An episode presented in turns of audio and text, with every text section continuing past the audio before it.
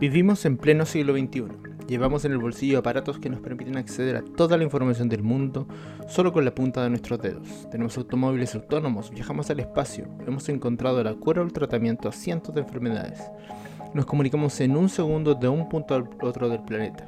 Y aún así, si un extraño nos ofrece adivinar nuestro futuro con unas tarjetitas de cartón con dibujos, le creemos. ¿Acaso tienen sustento las cosas que creemos, nuestras religiones, nuestras cábalas, nuestros ritos, nuestras teorías conspirativas? ¿O simplemente somos tontos? La respuesta no es ni sí ni no, o quizás de todo un poco. Esto es Las ideas no se respetan, un podcast para cuestionar lo que creemos y entender los mecanismos detrás de charlatanes y vendehumos, y también de nuestras propias creencias.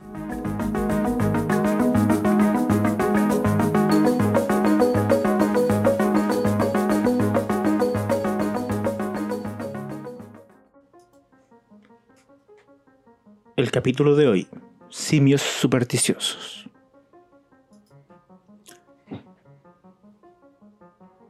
Vamos por parte. Aceptemos que todos, en mayor o menor grado, tenemos o hemos tenido algún tipo de creencia loca o con poca base. Y esto puede ser desde que salgamos a dar vuelta con una maleta para fin de año, a que creamos en el horóscopo y que las estrellitas del día que nacimos dictaminan nuestra suerte en la vida, hasta creer que nos ponen chip en las vacunas o que la Tierra es plana. Yo sinceramente espero que ustedes no sean de este último grupo. Entonces, ¿de dónde proviene nuestra necesidad de creer estas cosas? Para eso, tenemos que remontarnos hace mucho tiempo atrás y entender los mecanismos de supervivencia que desarrollamos y cómo nos persiguen hasta el día de hoy.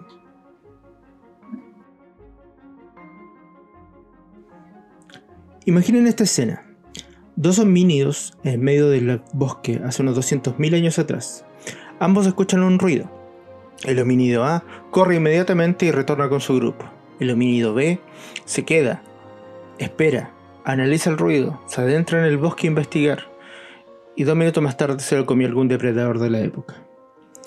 Esto claramente es una simplificación, pero lo que quiero decir es que de cierta forma descendemos de este primer mono, de este primer homínido que corrió sin pensar. Y es que hemos desarrollado evolutivamente mecanismos que al igual que los de otros animales nos permiten procesar la información que vemos rápidamente. Identificamos patrones, por ejemplo en este caso, ruido más bosque igual depredador. Estos mecanismos que nos permiten identificar patrones normalmente son la forma más rápida y más segura de tomar decisiones. Pero muchas veces estos mismos mecanismos fallan y nos hacen fallar y nos hacen caer en creencias o en ideas que no tienen sustento.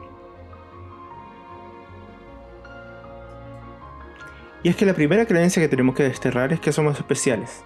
La verdad es que los mecanismos que nos mueven y la forma en la que hemos sobrevivido hasta ahora son muy similares al resto de los animales que compartimos el planeta. Entonces, esta habilidad de reconocer patrones que nos ha llevado tan lejos evolutivamente, muchas veces se equivoca. Y hay formas en que podemos ejercitar y darnos cuenta que tenemos esta habilidad para reconocer patrones. Por ejemplo, si miras hacia el cielo en un día relativamente despejado, pero donde haya nubes, vas con el tiempo empezar a encontrar patrones en esas nubes, a encontrar formas. Que hay una ovejita, que hay un gatito, que hay un barco. Y esas formas no están ahí. Pero tú empiezas a intentar explicarte esta aleatoriedad que hay en las formas de las nubes y tu cerebro empieza a desesperarse por encontrar estos patrones.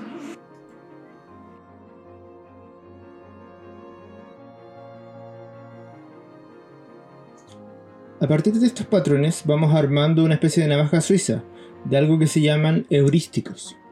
Estos heurísticos son una suerte de atajos o patrones prearmados que usamos para facilitar la toma de decisiones. Un ejemplo que te puedo dar es que tendemos a creer que los productos más caros son los de mayor calidad. Por lo tanto, a la hora de decidir comprar algo, tendemos a escoger aquellos que son más caros dentro obviamente de lo que nos permite nuestro presupuesto y tomamos esto como un sinónimo de calidad. Hay otros factores que se van sumando a esta habilidad para reconocer patrones y que nos generan estos especies de bugs o errores en nuestra toma de decisión. Y uno importante son los sesgos. Y quizás el más relevante de ellos o el que estamos más expuestos es el sesgo de confirmación.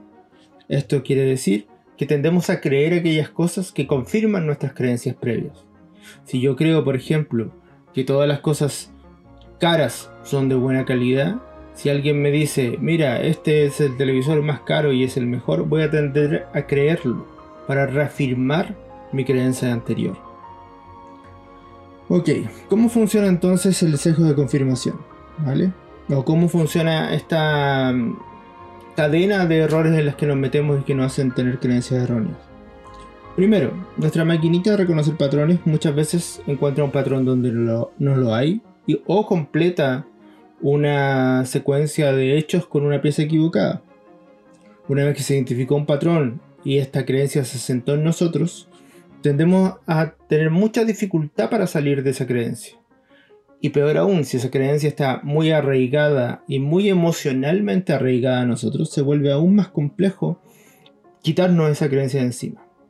Pero ¿qué pasa cuando se nos expone a evidencia que demuestra que aquello que creemos no es verdad? En este momento se produce en nuestros cerebros algo que se denomina disonancia cognitiva. Y la disonancia cognitiva es la ansiedad que nos provoca darnos cuenta de que estábamos equivocados. Y hay formas de reaccionar a esa situación. La primera forma, y la que podríamos pensar ahora objetivamente que es la más lógica, es que si tenemos evidencia suficiente para poder cambiar nuestra creencia, simplemente la cambiamos. Admitimos que estamos equivocados, cambiamos nuestra creencia en base a la evidencia que nos presenta. Pero la mayoría de las veces esto no funciona así. La mayoría de las veces optamos por uno de tres caminos o quizás los tres caminos a la vez. El primero es racionalizar la creencia. Esto es empezar a matizar la creencia que tenemos o a matizar la evidencia que nos aportan sobre esta creencia. Por ejemplo, todos sabemos que tomar alcohol es negativo para la salud. Aún así lo hacemos.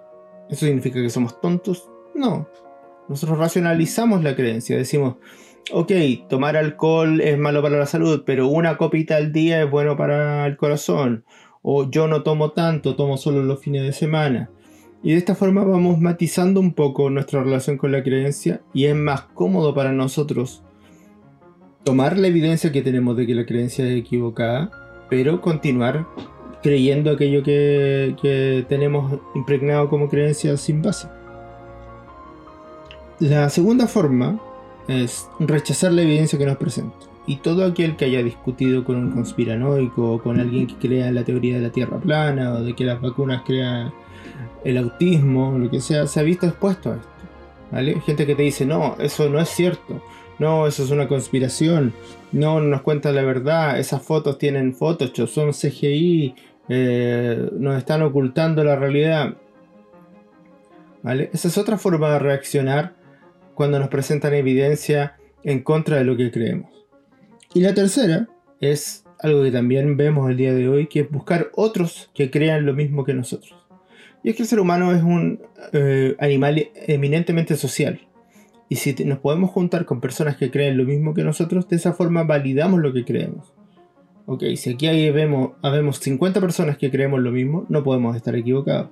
Y eres el que nos presenta evidencia en, nuestra contra, el que está equivocado, o el que tiene algo en contra de nosotros, o el que está vendido al sistema. Por otra parte, a los seres humanos también nos encanta la posibilidad de ser parte de algo de un conjunto, de una élite que conoce cosas que otros no conocen. Por lo tanto, eh, unirnos a otras personas que creen lo mismo que nosotros nos da esa sensación de grupo que tanto nos gusta. Entonces, si buscamos una respuesta a la duda que planteábamos al inicio del capítulo, ¿por qué creemos lo que creemos? Yo te diría que básicamente tenemos unos ciertos mecanismos que operan en nosotros, tenemos sesgos, tenemos heurísticos, tenemos una forma de pensar. Hay autores que, exponen que tenemos dos formas de pensar, una rápida y una lenta y, más eh, racional, entre comillas. Y esa forma rápida de pensar muchas veces nos conduce a error en el transcurso de los capítulos que vienen nos vamos a ir dando cuenta que en realidad los seres humanos no somos tan racionales como nosotros lo queremos. Muchas veces nuestras decisiones están sometidas tanto a la emocionalidad como a estos sesgos de los que hablamos. Hoy día hemos hablado solo de dos elementos que nos llevan a, tener creencias erróneas, nuestra capacidad de descubrir patrones y el sesgo de confirmación. Pero hay muchos otros tipos de sesgos. Hay sesgos de autoridad, hay sesgos de mayoría, etcétera, etcétera, etcétera. Y la idea es que podamos ir aprendiendo sobre estos mecanismos, podamos entender la forma en que nos impactan, podamos entender los procesos mentales que hacemos para observar la realidad y de alguna manera podamos protegernos a nosotros mismos y reduciendo la cantidad de tonteras que creemos. Hoy en día, con la apertura de las redes sociales y con el bombardeo constante de información que tenemos, la forma en la que están sesgadas las redes sociales para mostrarnos solo aquello que tiene que ver con lo que nosotros pensamos, es cada vez más difícil el poder hacer este proceso de analizar, de validar y de poder sopesar cada pieza de información que nos llega. Primero porque es mucha información, segundo porque estamos muy bombardeados, como les decía, por pedazos de información que tienden a confirmar nuestras previas búsquedas. Y esto está relacionado con un concepto que probablemente han escuchado y que se conoce como el algoritmo de las redes sociales. El algoritmo es un trozo de software que lo que hace es prefiltrar la información que nos llega a través de redes sociales. ¿Y cómo prefiltra esta información? Con base en nuestras búsquedas previas. Si yo me meto a Twitter, a Facebook, a TikTok, lo que sea, eh, y comienzo a buscar información sobre, por ejemplo, animalitos, sobre protección a los animales, sobre vegetarianismo, interactúo con publicaciones de vegetarianismo que encuentro por ahí, interactúo con publicaciones de protección a los animales. Lo que va a hacer el algoritmo de estas redes sociales es potenciar, poner en primera, eh, en las primeras partes de las búsquedas que haga en adelante, noticias que estén relacionadas con esto. Por otro lado, me va a ir poniendo no solo noticias que tengan que ver con mi línea de pensamiento, o sea, no me va a poner solo noticias donde la gente protege, ama y abraza a los animalitos. También me va a poner noticias donde hay gente que eh, abusa de los animales, donde muestran mataderos de vacas que son extremadamente crueles, porque una forma que con la que nos gusta interactuar con las cosas y que nos confirma que tenemos razón es estar enojados. En la medida que más enojados estamos con algo, en la medida que encontramos algo que nos causa rabia, eso nos hace creer que lo que nosotros creíamos, ¿vale? Lo que nos llevó a buscar ese contenido eh, estaba en lo correcto. ¿Vale? Y con esto no quiero decir que, querer a los animales no esté lo correcto. ¿okay? Muchas veces eh, lo que creemos efectivamente puede tener algo de verdad. El problema es que nos estamos cejando, estamos solo viendo una parte de la realidad. Eh, antes podíamos de alguna manera eh, optar por ver o no ver cierta información, pero de alguna manera estábamos expuestos de todas formas a información que iba en contra de lo que creíamos. Hoy día estamos mucho más protegidos en burbujas, burbujas de pensamiento similar al nuestro. Solo vemos publicaciones de personas similares a nosotros. Y si uno mira lo que ha pasado en las elecciones de Estados Unidos, lo que ha pasado con eh, las elecciones en propio Chile, lo que pasa con elecciones en todo el mundo, es que las redes sociales se están empezando a manipular y usar para mostrar información pertinente a ciertos grupos de personas que viven dentro de estas burbujas. Y ahí tenemos lo que pasa con los supremacistas blancos, tenemos lo que pasa con la gente que está en contra de los eh, agrotóxicos, con lo que la gente que está en contra de, los cultivos genéticamente modificados. El problema no es que creamos cosas. El problema es que estas cosas muchas veces las creemos sin pensar, de una manera dogmática, de una manera en que no racionalizamos nuestra creencia. Entonces, esa es un poco la invitación de este podcast. La invitación de este podcast es a pensar de una manera un poco más racional a integrar un proceso de análisis de las cosas que compartimos, de las cosas que creemos y buscar mecanismos para protegernos de esta ola de mentiras que se ha dado a llamar posverdad o pseudo noticias o fake news que son tan conocidas. Evidentemente no podemos protegernos al 100% todos en algún momento hemos compartido una fake news o hemos compartido algo que no era del, todo verdad. Pero sí podemos ir aprendiendo cómo funcionan estos mecanismos tener alguna estrategia que nos permita desconfiar de las cosas que suenan muy bien. Y hasta que no hayamos leído y no hayamos investigado un poco más, no compartir cosas. Y sobre todo, desconfiar cuando se nos empieza a presentar demasiada información que tiende a confirmar cosas que creíamos previamente. No nos dejemos atrapar en estas burbujas de sesgo, no nos dejemos atrapar en estas burbujas de gente que piensa lo mismo que nosotros. Hay que exponerse a pensamientos distintos y hay que ser crítico con todo. Y por eso el nombre de este podcast. El nombre de este podcast es muy representativo de mi línea de pensamiento en particular y espero que la puedan compartir. Yo no tengo nada en contra de las personas que creen estupideces, pero una persona puede ser muy buena persona, la puedo respetar mucho y aún así considerar que sus ideas son una estupidez. Y vamos a ver durante el transcurso de este podcast, los distintos capítulos que vamos a ir haciendo, vamos a ir abordando creencias que no tienen base, vamos a ir desmembrándolas, vamos a tratar de entender los mecanismos por los cuales nos hacen sentido, los mecanismos por los cuales estas creencias se han mantenido tanto tiempo vigentes. Vamos a tratar de desenmascarar pseudociencias, pseudoterapias, charlatanes y también cosas un poquito más delicadas que yo creo que hay que empezar a remover, estructuras sociales que hay que empezar a tocar. Una de ellas evidentemente es la religión y vamos a analizar el por qué la religión y las creencias dogmáticas son el sustrato donde las creencias sin sentido florecen y crecen y estos mecanismos de pensar y de creer sin reflexionar eh, se han contagiado más profundamente en nuestra sociedad. Esto fue Las ideas no se respetan. Espero que les haya gustado. Nos vemos en el siguiente capítulo y les dejo las referencias de donde saqué la información para este capítulo en la descripción del podcast. Que estén bien.